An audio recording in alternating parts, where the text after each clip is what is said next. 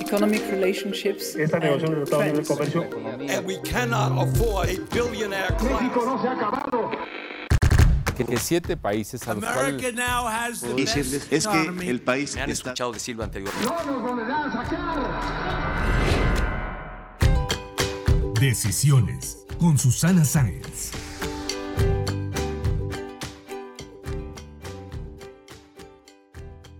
Hola, yo soy Susana Sáenz y en este episodio de Decisiones platiqué con Gonzalo Alonso, quien es CEO de la FinTech Cuentas OK, speaker internacional de tecnología, negocios y emprendimiento. Y déjenme decirles que fue el primer director de Google para América Latina. Tuve una conversación muy interesante sobre los rezagos educativos que vamos a ver en el mundo y sobre todo en México ante la adaptación del sistema a la tecnología con el COVID-19, la transformación digital a la que se han visto obligadas las empresas y qué viene para las Big Techs con estos cambios y necesidades de diversas plataformas. Acompáñenme. Decisiones con Susana Sáenz. Bienvenido, Gonzalo. Qué gusto saludarte. ¿Cómo estás? En el contexto de todo lo que está pasando, súper bien, Susana. Muchas gracias, qué gustazo verte y muchas gracias por invitarme a tu podcast. Qué bueno. Gracias a ti por aceptar la invitación. Pues bueno, ante este contexto, como dices, en el que afortunadamente estamos bien, quiero que nos platiques un poco tu visión desde la parte tecnológica con la experiencia que tienes. Sabemos que tú iniciaste en el mundo de la tecnología de la información hace casi 20 años, cuando apenas llegaban las a la región o nacían otras. ¿Cómo está permeando la tecnología pues en Latinoamérica con la coyuntura actual y a nivel mundial? ¿Alguna vez imaginaste que en el 2020 el ciclo escolar iba a ser virtual? Eh, las consultas de doctor iban a ser virtuales, eh, las entrevistas también iban a ser de esta manera y la mayoría utilizando plataformas como Zoom o Google. Te, te voy a decir la verdad, y ya me, me conoces desde hace ya tiempecito, entonces sí, sí me lo imaginé. Por eso eh, trato de ser un evangelizador, ¿no? Este, y salir allá afuera y estar platicando estos temas. Y de hecho te voy a platicar algo, Susana. En diciembre del año pasado, en Cuentas OK, en la fintech que tenemos, dije, oigan, tenemos que hacer un DRP. En- entre otras cosas, porque nunca sabes, en México, en México tiembla mucho. Y, y ya tuvimos últimamente un par de sustos como buenos. Entonces dije, oye, sí, sí puede temblar o puede pasar una catástrofe y sí nos podemos quedar aislados. Ahora, ch- chécate lo inocente que fui. Dije, ok, vamos, vamos a hacer un, un- una- simulacro de qué pasaría si tuviéramos que quedarnos un periodo de tiempo extendido, extendido, ¿eh? Este, fuera de la empresa. Y por extendido dije, 15 días. No, bueno, y dije, no, bueno, si en 15 días ya le hicimos, ya le hicimos, ¿no? Y entonces mandé a todo mundo a su casa 15 días en diciembre y le Bueno. hicimos súper bien. Entonces, cuando, cuando regresaba yo de, de un viaje que hice, eh, venía en enero en el avión, y ahí fue la primera vez que escuché una noticia de, de COVID en, en China en el avión, ¿no? Y me volteé con, con mi esposa y le dije, mira, qué bueno que hice el, el DRP porque nu- nunca, es- suena que probablemente no pase nada, pero nunca sabes. Corte A, eh, seis meses en nuestras casas, ¿no? O sea, no sospechaba que esto puntualmente pudiera pasar, pero sí, o sea, sí, sí, sí tenía en la, en la, en la, en la mira que pues, a- algo podía pasar. Ahora, que podía durar un año, no, ni, ni aguamazos. Oye, y en una entrevista que escuchaba eh, que te hicieron, dices que llegamos 10 años antes a muchos logros de la tecnología de lo que se había predicho, pero ahora con esta coyuntura, pues ¿cuántos años crees que nos adelantamos a cosas que quizá venían después o todavía no llegamos a eso? Muchísimo, Susana, mu- muchísimo más de lo que todo el mundo creíamos. Eh, En, tu última pregunta no te contesté algo que es importantísimo y es, ¿cuánto se aceleró esto por COVID? Muchísimo, por, por 10 o por 11. Entonces te voy a poner dos o tres ejemplos que yo siempre pongo, ¿no? En mi negocio, te, en Cuentas OK, tenemos un- uno de nuestros socios, es un banco. Y, y yo platiqué con ellos en enero y les dije, oigan, ¿cómo ven el futuro de la banca? Eh, remota, ¿no? No, no, no, la banca no puede ser remota. Nosotros tenemos que estar con nuestros clientes, este, eh, ya sabes, las firmas, las manos, la cara, la corbata, el traje. Eh, tú, ya- tú eres- tú- estás muy metida en, ese, en el sector de negocios, los conoces muy bien. No es crítica, es observación, ¿no? Sí. Y ellos tuvieran jurado y perjurado que no hubiera sido posible hacer su negocio eh, remotamente. Y ahora los, prim- los primeros que no han ido a la oficina son la, la banca de alto nivel. Eh, Esos sí están encerradísimos en sus casas. Y, y- y viene, a, viene a probar de que cuando, cuando lo necesitas hacer, lo haces. Entonces, por ejemplo, en Zoom acaba de liberar un reporte muy, muy impresionante en donde hay incrementos onda de 165 y 170% del uso en trabajo remoto. Ujú. Y, y estamos entrando en un periodo, Susana, muy, muy curioso en donde la, educación ¿no? Eh, va a tener una transformación acelerada con muchos efectos, algunos benéficos, algunos no tan benéficos.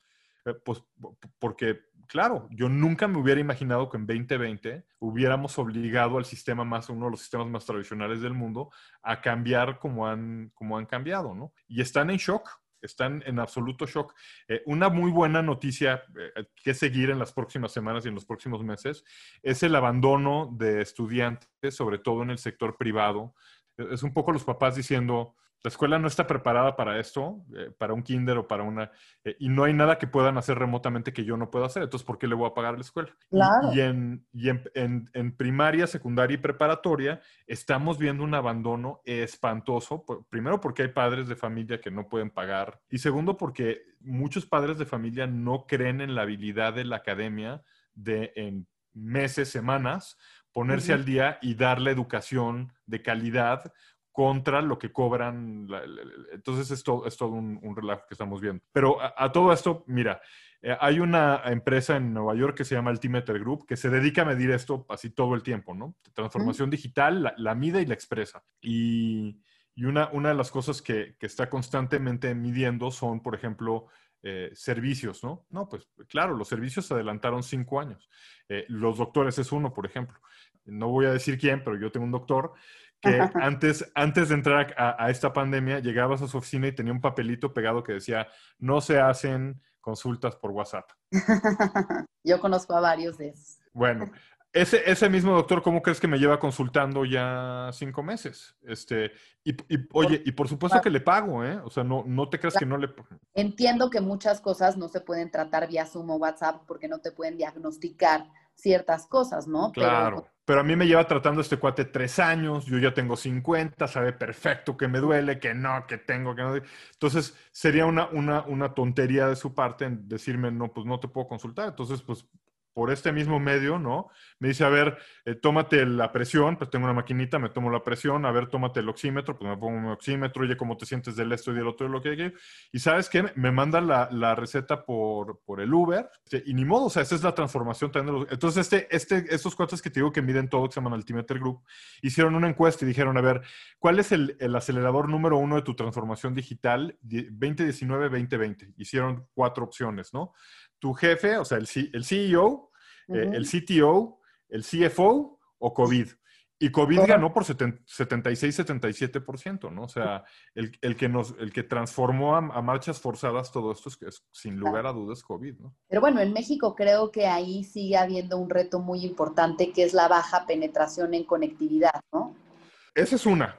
Y la otra es, y, y aun cuando hay conectividad, el mal servicio de conectividad que tenemos, inclusive en lugares como la Ciudad de México. Eh, yo te voy a poner un ejemplo. En la empresa tenemos en el Valle de la Ciudad de México distribuidos a, diferentes personas. Ya sabemos quiénes de nuestros compañeros tienen mal ancho de banda y no pueden hacer cosas como tener el video al mismo tiempo que el audio, ¿no? Y ahí sí ni cómo ayudarlos, porque si la empresa les pudiera dar un bono para contratar más ancho de banda, pues Claro. buenísimo. Pero en esas zonas no hay más ancho de banda. De ahí nuestra decisión, Susana, de pues no, no podemos conectar a las escuelas por internet, tiene que ser la televisión y las televisoras tienen que ayudar. Y vamos de regreso a, a los 70s y al- o a los 60s. Precisamente hablando de la educación, mencionabas la deserción escolar en, en, pues primaria, secundaria, bachillerato, quizá por parte de los alumnos, pero en el tema de maternal, algo que creo que eh, pues le preocupa mucho a los padres de familia, a mamás como a mí, por ejemplo, es pues que los niños tan chicos tengan que estar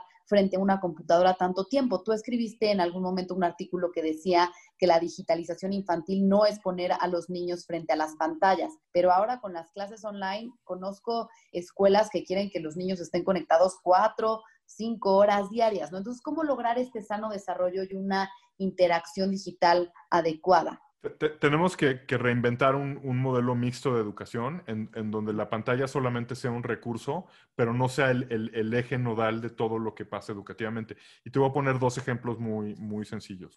Eh, La primera es que eh, so- sospecho, eh, y yo no he tomado estas clases porque pues ya, ya, ya, pero sospecho que no todos los maestros están preparados para hacer una comunicación remota. Eh, Y, y, a ver, tú y yo que hemos estado enfrente de la televisión y enfrente de los medios, nos ha tomado años de práctica y de educación, ¿no? Este, cómo comunicarnos a través del lente que está enfrente de nosotros, el teleprompter que está enfrente de nosotros, nuestros compañeros que no los podemos ver a los ojos porque están en cámaras diferentes, este, eh, y, y, cómo darle tempo a una, a una, nota, cómo darle tono a una nota, etcétera, etcétera, ¿no? Y, y los, los maestros llevan años practicando esto en el aula. Pero ahora les estamos pidiendo que lo hagan enfrente de un micrófono y sin poder tener ese, ese, esa sensibilidad con el alumno enfrente. Entonces, yo, yo, nada más siendo tremendamente realista, así que me disculpe todo el mundo, ¿no? Pero imagínate tú que si no los pueden controlar en el, en, en, en el aula, este, Gonzalito, cállate ya, fulanito. No sé qué. ahora, ahora imagínate en, en, el poco entrenamiento virtual que tienen. Entonces, eh, definitivamente la pantalla no puede ser el eje nodal de la educación. Eh, yo los mejores planes educativos que he visto últimamente combinan tres cosas. Eh, la primera es sí son clases presenciales, en donde uh -huh. el, el maestro imparte clase y hay reglas clarísimas de qué se vale y no se vale, ¿no? No, se vale quitar tu cámara, no, no, no, se, no, no, se, no se vale desaparecerte la pantalla, no se vale el este, no vale, y, pero eso es un porcentaje muy chiquito de lo que está pasando en educación. Entonces, otro porcentaje muy grande es investigación, eh, y, y, es investigación mixta, ¿eh? O sea, no, no, nada más es el Google, ¿no? Entonces, por ejemplo, eh, mi hijo que está en, en preparatoria, a, ayer entró en la noche y me dijo, oye, Gonzalo, te puedo, eh, oye, papá, te puedo entrevistar, este, porque tengo en mi clase de no sé qué, te, tengo que entrevistar a un miembro de la familia que tenga un padecimiento. Y, tú, yo, tú, tienes uno, entonces, eh, entonces estuvimos, me entrevistó una hora, estuvimos platicando, ¿no? Eh, y después tuvo que editar su entrevista y tuvo que eh, y, y hacer la entrega, ¿no? Entonces, una vez más, sí, la tecnología y la pantalla tuvieron algo que ver con la entrevista y con todo el asunto, pero la actividad más importante fue cuando me vino a entrevistar, ese tiempo que pasamos juntos, eh, en donde entendió mejor mi, mi padecimiento y, y, eso también es educación, Susana, y no lo teníamos conceptualizado tam, también así. Y hay una tercera parte del tiempo que no es ni investigación, eh, ni, ni, pantalla, que tiene que ser tiempo lúdico. La, la, educación tiene espacios lúdicos muy importantes en donde tenemos que activar esta cosa de, de acá arriba. Entonces hay que leer. Eh, y, y un, una vez más, no todo puede ser lectura aquí en, en la pantalla. Está bien uh -huh. que lean Moby Dick en, en, trr, trr, en librito este, viejo, ¿no? Y que lo subrayen y que hagan sus notas y todo eso. Eh, y, y, y, después tiene que haber educación lúdica eh, de, de proyectos en donde yo tenga que crear y tenga que hacer y, no, no pueden ser digitales. Esos tienen que, yo tengo que utilizar mis, mis manos, ¿no? O sea, es decir, tenemos que seguir teniendo clases de arte. Y la combinación de estas capas, Susana, van a ser lo que van a ser la, educación. La, la, gran pregunta es, si nadie estábamos listos para COVID, y esto no lo, no lo digo yo, lo dice, por ejemplo, Gartner dice que el 89% de las empresas, incluyendo las, las escuelas, no estaban listas para este cambio. Entonces, ¿cómo le, ¿cómo le vamos a hacer para que no sufra la educación y además tener este programa a varias capas hecho que funcione en, en todas partes? Entonces, ciertamente en, en, Latinoamérica y en México ya nos dimos cuenta que en, en, la educación pública, sencillamente, ni tenemos los recursos ni estamos listos. Entonces, el que sufre es el alumno. Y en las escuelas privadas también va a haber un, un, un, bache educativo fuertísimo, que creo que esas lo van a poder subsanar un poco más rápido, pero tampoco creas que lo vamos a, a mejorar. Entonces, mucha incertidumbre y, este, uh -huh. y tanto, tanto, de parte de los padres como parte de los, de los alumnos. Y, y, y, por desgracia, de lo único que estamos seguros es que eh, si ya estábamos mal en países como México en currícula educativa, pues entonces nos pretenden unos años peores. También ya hablando de las Big Techs, creo que este es un gran momentum, ¿no? Es un momentum para ellas. Sí, eh, sí. Es una oportunidad para crecer, ya lo han hecho, han aprovechado el momento. Y tú has dicho que bajo este contexto de eh, incertidumbre van a ganar no los que lleguen más rápido, sino los que sepan navegar en esta situación de una mejor manera. ¿Quién de estas empresas crees que lo está haciendo mejor? Pues, pues mira, yo, yo, yo, creo que las, las, las cuatro grandes de, de Big Tech eh, lo están haciendo tan bien que, por ejemplo, en Estados Unidos se asustó el Congreso y los, y los puso a declarar de una vez, ¿no? Porque, sí, ¿qué tal? Este, que, que, que, por cierto, yo sé que en México nos tomamos eso muy más a la ligera, ¿no? Pero a mí no, no me gustaría estar en esos, en esos pantalones. O sea, que te manden a declarar a una de esas situaciones no es nada, no es nada agradable, ¿no? Uh -huh. eh, y, y, lo hicieron, entre otras cosas, Susi, porque están súper asustados eh, viendo cómo crecieron nada más en estos últimos eh, dos o tres meses, ¿no? Eh, ahora, las, las, las noticias que- que- o sea, de- son buenas en el sentido de que ya los no, los non eh, technology, los, los, los no grandes de tecnología, los están alcanzando. Entonces, mira, ahí te va. En las últimas dos semanas ya vimos que Walmart en, en lo que es en, en Estados Unidos y en, en lo que se trata supermercado, eh, ya rebasó a Amazon. Eh, y Amazon le llevaba ganando a, a Walmart ya por tres años seguidos, ¿no? Entonces, está, buení- está buenísimo que haya otras compañías que no son exclusivamente de tecnología que ya empiezan a alcanzar. Ahora, está malísimo que sea Amazon, eh, eh, perdón, que sea Walmart. Me, me encantaría que, que- que la que alcanza, o sea, la que tuviera más tracción fuera la tiendita de la esquina, pero no es lo que estamos viendo, ¿no? La tiendita de la esquina no, no está listo para eso. Entonces, te, te diría, eh, es- están tan fuertes y están agarrando tanta, y, y- y, eh, vamos a ponerles nombre y apellido, porque además eso lo podemos hacer en podcast, ¿no? Eh, Amazon, Google, Facebook, este, pues, pues estas son a- Apple, estas son las cuatro grandes que, que estamos viendo y todas, todas han crecido eh, eh, eh, espectacularmente. Y esto ha salpicado al ecosistema en, formas no tan negativas. Por ejemplo, en Argentina, la- las, las tres compañías que ya lograron hacerse públicas en Estados Unidos, que son Globant, Mercado Libre y Despegar, ¿no? Están, están viviendo momentos impresionantes en cotización en, la bolsa. Entonces, pa- para tu programa de, de- de ganadores y perdedores, esos son ganadores big time, big time ganadores, ¿no?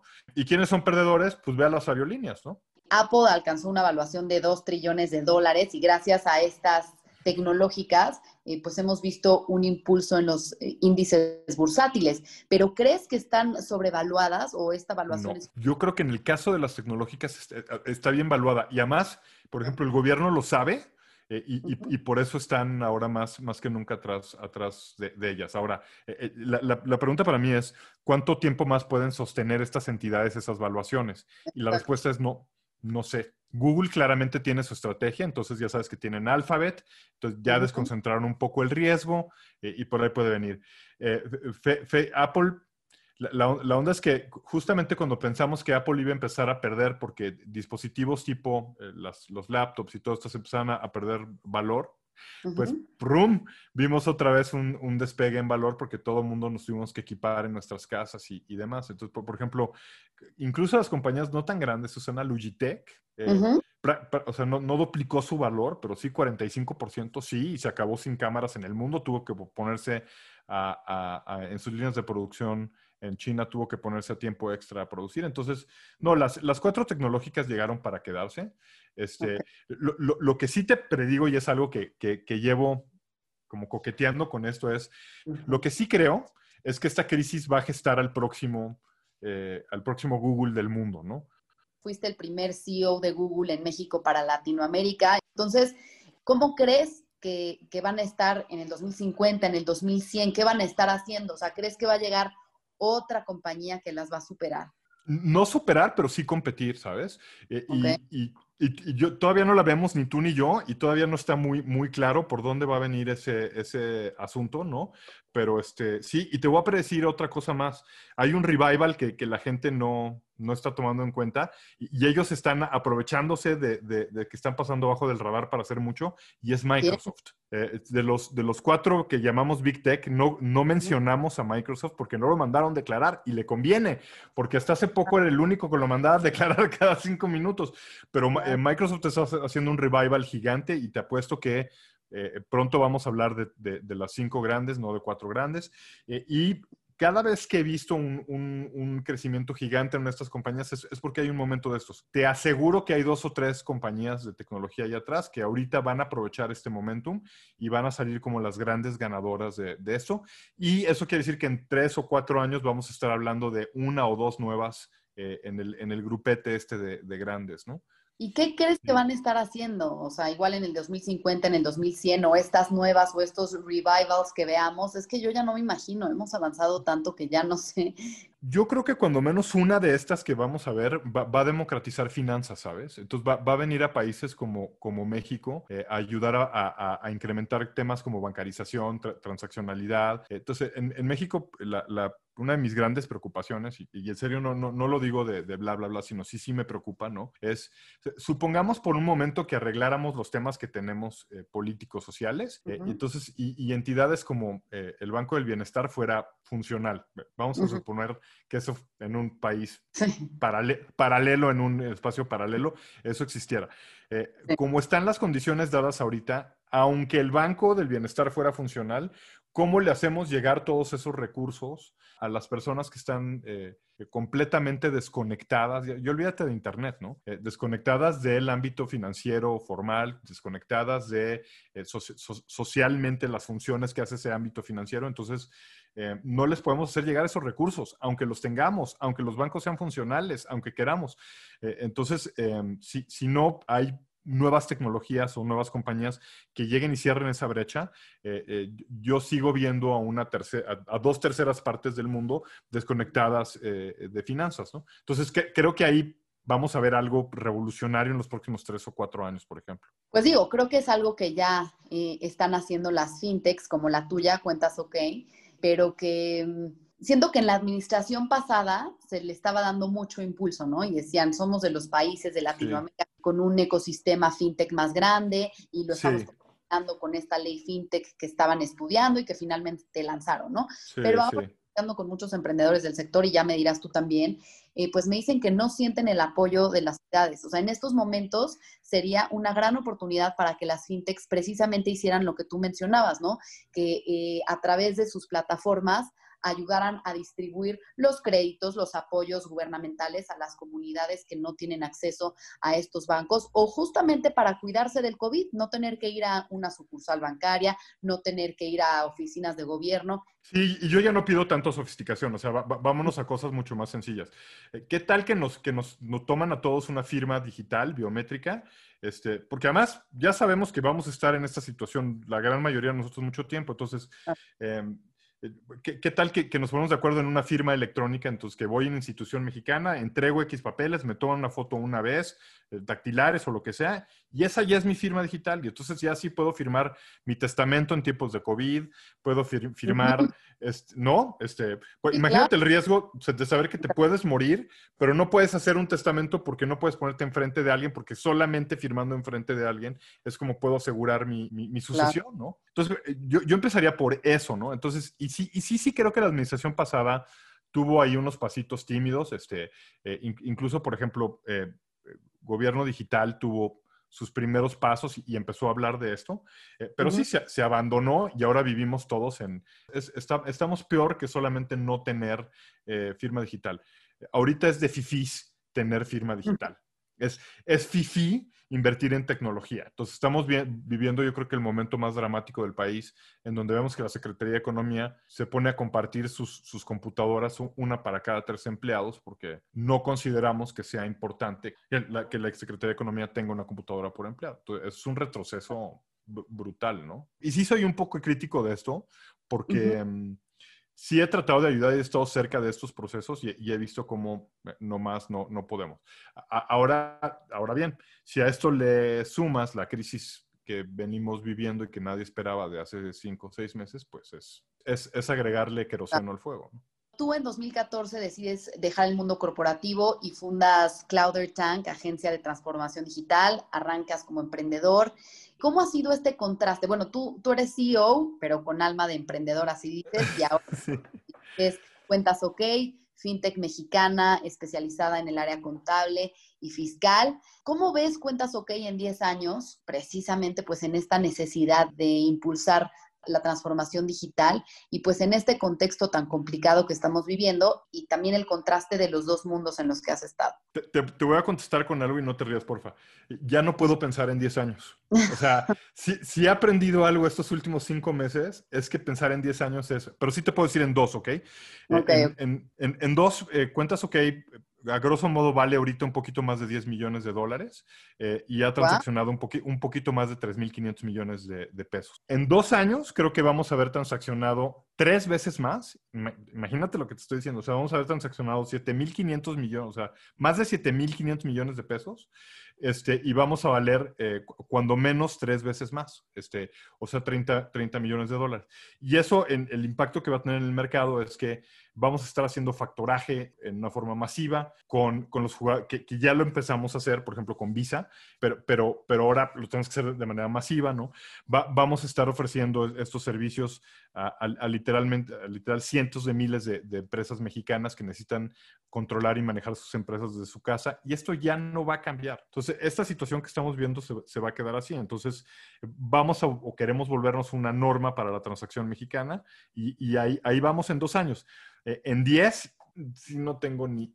Ok, no, está perfecto. Está cañón, sí, está, está cañón. Como sabes, este podcast se llama Decisiones, así que me gustaría que nos compartieras cuál ha sido la decisión más importante que has tomado en tu vida. Ándale, híjoles. Eh, Este, conectar cabeza antes de boca. A ver, espérame.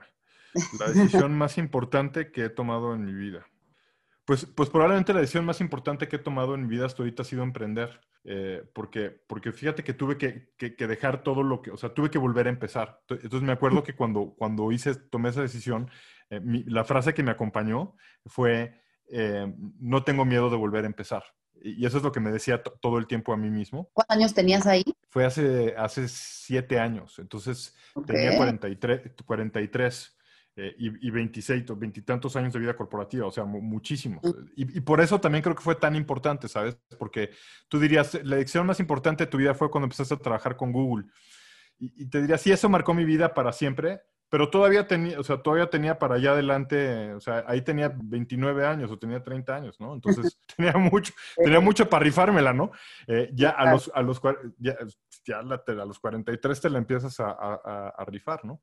Eh, Claro. y, y te voy a decir algo, a, a los 50, eh, creo que todavía no me daría miedo de volver a empezar, pero ciertamente ya lo ves más escabroso, ¿no? Sí, No, claro. ya, ya no es lo mismo, ¿no? No, Entonces, pero sí, yo creo que em- emprender fue la decisión más importante de mi vida. mucho valor requiere eso, sin duda. Y bueno, Sí. ahora preguntas de opción múltiple. ¿Qué prefieres, Office o Google Suite? Google Suite, pero Google toda la vida.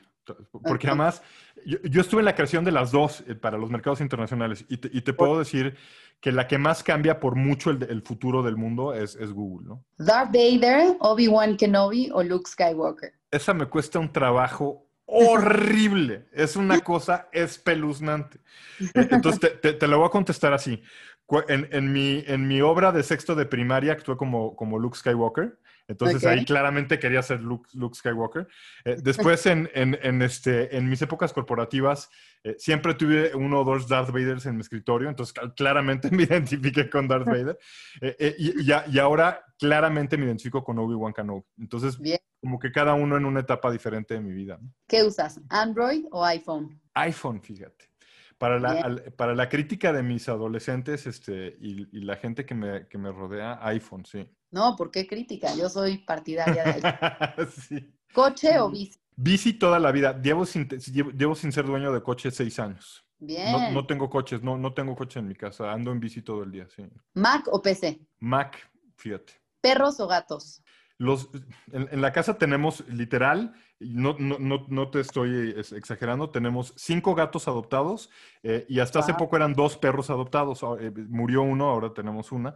Entonces, si, si te digo gatos, este, mi hija se enoja conmigo y no me habla mucho. Si te digo perros, ar- arman un- una junta de consejo aquí los gatos y no me dejan entrar a mi cuarto después. Entonces, te tengo que decir que adoro a los dos. Es, es, es, es el yin y yang de mi vida, eh, los gatos y los perros. Finalmente, ¿Zoom o Microsoft Teams? Fíjate que Zoom eh, y, no, y- la gente de Microsoft que va a decir que no la quiero porque ninguna de las dos opciones que me diste, este, pero la verdad es que la, la que la, la que me ha, la que me ha sacado de, de- del hoyo desde hace mucho mucho tiempo, la, en donde grabo yo mi contenido como tú ahorita, o sea, es, es, es Zoom, eh, eh, entonces le, le guardo un cariño especial, pero debo decir que Microsoft está haciendo un muy buen trabajo, un trabajo con Teams eh, y necesitamos que todos hagan un muy buen trabajo porque estas son las plataformas que vamos a usar.